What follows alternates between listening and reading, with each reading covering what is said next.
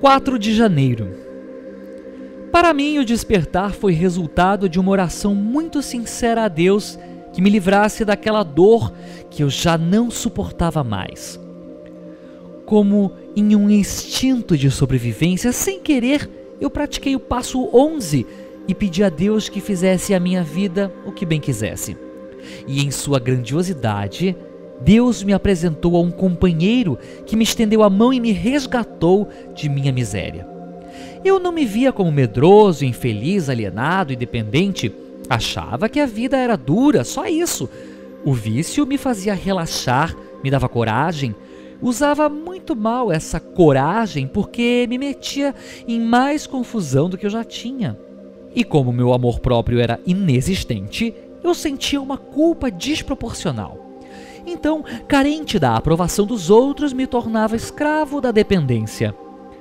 Percebi que, embora não pudesse mudar o passado, tinha em minhas mãos o presente e com ele escolhas. Comecei a escrever sobre os meus sentimentos e lembranças e recordações dolorosas de abandono começaram a se manifestar.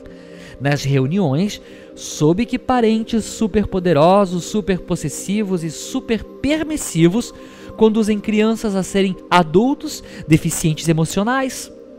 Vamos crescendo e carregando nossos danos para a vida adulta e nos esforçamos para deixar os abusos quietinhos, porque mexer neles dói muito, mas com os 12 passos eu consegui ferramentas para remexer tudo o que me machucava. Então começou minha cura física, mental, emocional e espiritual. Nunca sofri violência física de meus pais, mas conheço bem a violência física pelas babás e pelos meus irmãos mais velhos. Mas hoje vejo que a violência emocional pode ser até bem mais abusiva do que a violência física. Ainda assim, é possível termos nossa sanidade restaurada.